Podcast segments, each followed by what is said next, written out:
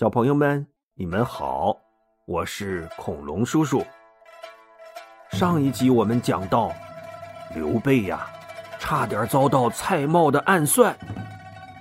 危急关头，的卢马一跃而起，驮着他腾云驾雾一般，从河里飞到了对岸。刘备还晕头晕脑的，没明白怎么回事儿呢。迪卢马已经哗啦啦啦啦啦啦，落在了潭溪的西岸。好家伙，迪卢马这一跳，跳出了几十米，还是从河里立定跳远这肯定破了世界纪录啊！这时候啊，蔡瑁也已经追到河边了，他也看傻眼了。怎怎么回事？刘备刚才怎么过去的呀？旁边的士兵脑袋都摇得跟拨浪鼓似的，没没看清楚啊，好像是飞过去的吧？蔡瑁咽了口唾沫，冲着对岸大声喊：“刘使君，你怎么吃着吃着就跑了呀？”刘备恨恨地说：“蔡瑁，我跟你无冤无仇，你为什么要害我？”蔡瑁装傻充愣地说：“没没呀，使君别听人瞎说，我怎么会害你呀？”他一边说着，一边偷偷伸手去摘保雕弓。刘备。那也是征战沙场的名将啊！蔡瑁这点小动作哪能看不出来呀？他一拨马头，骑着的卢马，向西南方向疾驰而去。蔡瑁望着刘备跑远了，是干瞪眼，没办法啊！他恨恨的嘟囔着：“真是活见鬼了！难道这刘备……”还有神仙暗中保佑着，他只好拨马往回走。没走出多远，忽然又有一彪人马赶来。定睛一看，呐，为首的大将正是赵云。原来呀，赵云正吃着饭呢，忽听园子外边人喊马嘶的，他心里咯噔一下，赶紧跑到里边去找刘备。可从前院一直找到后院，也没见到刘备的影子，连的卢马都不见了。赵云暗叫一声不好，就大步流星的赶回了馆舍。路上，他就听人说蔡瑁率兵往西门去了。于是赵云戳枪上马，带上那三百护卫，也奔西门而来。哎。半路上正好遇到了蔡瑁往回走，赵云横枪大喝：“我主公在哪儿？”蔡瑁吓了一哆嗦，他可知道赵云的厉害，他装作一脸无辜的说：“呃，刘使君吃着吃着饭就跑了，我也不知道他去哪儿了呀。”赵云把眼一瞪，喝道。你请我主公赴宴，为什么又带兵来追赶他？呃，赵将军，九郡四十二州的官员都在这儿呢，我又是专门负责安全的上将军。你说，刘使君半路跑了，我哪能不管呢？出了事儿，我也担待不起，不是？那你把他逼到哪儿去了？呃。我也不知道啊，我听人报告说他跑出了西门，就一路追来了，追到这儿就不见了呀。赵云也不想跟他再纠缠了，轻哼一声，一催白龙马，继续向西追去。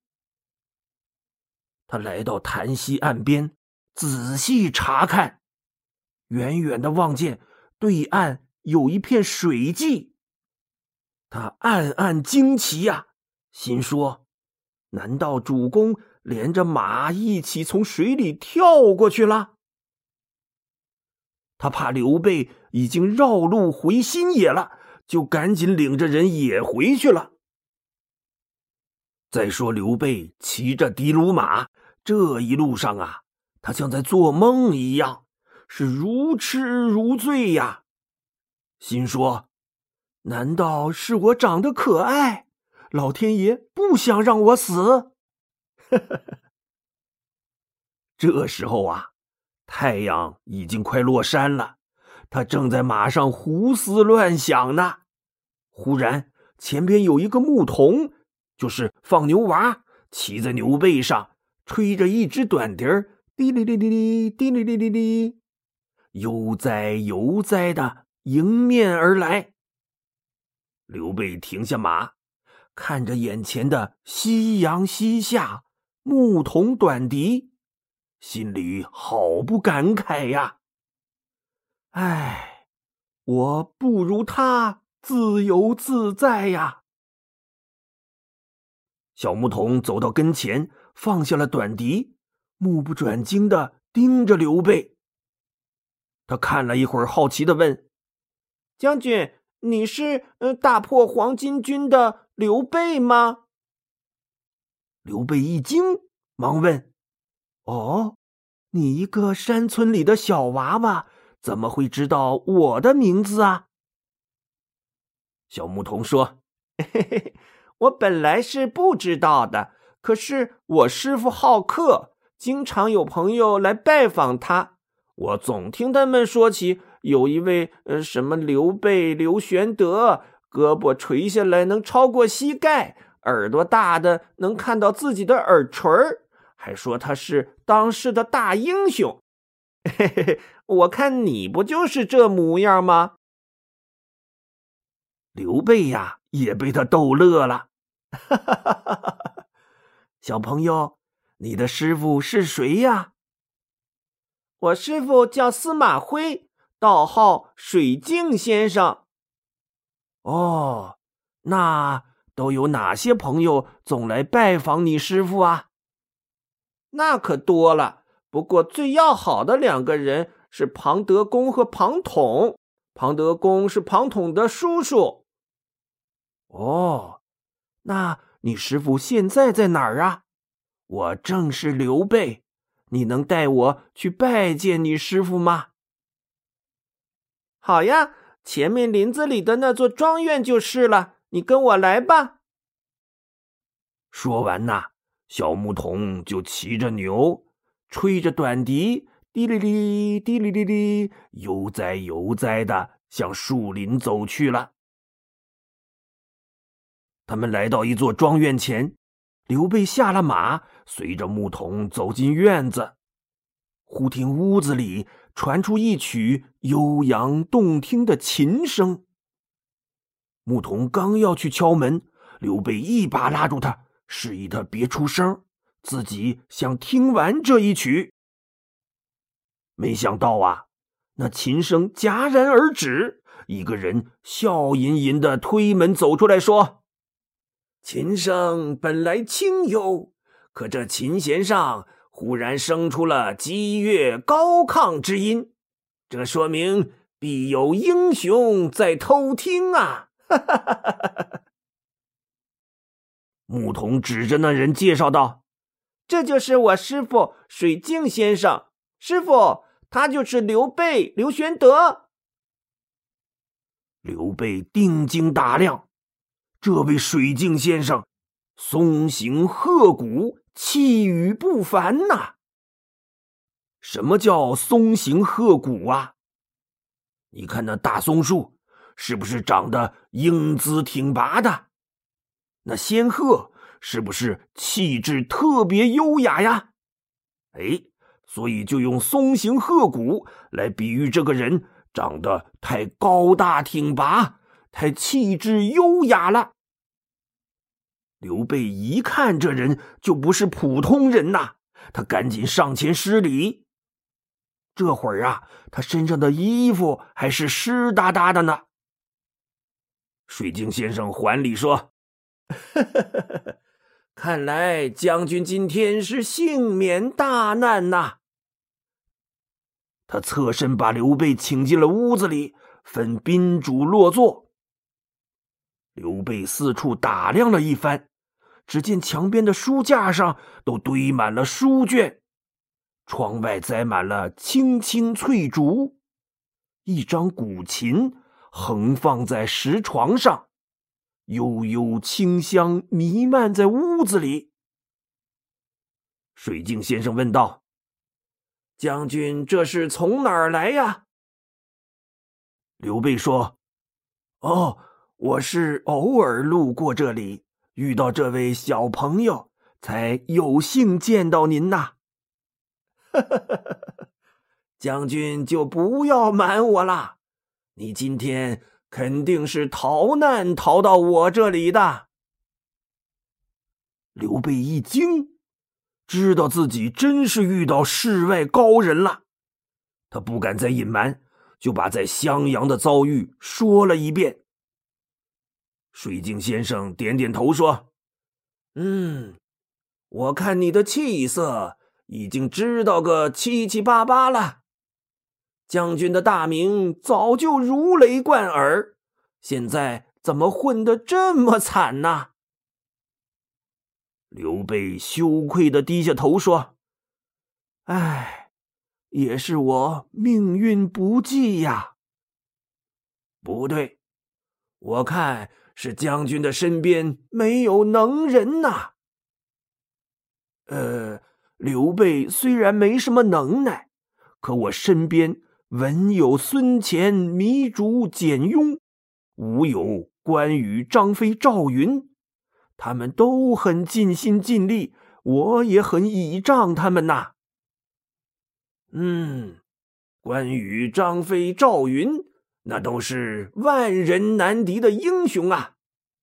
只可惜还少一个能充分发挥他们能力的指挥人才呀。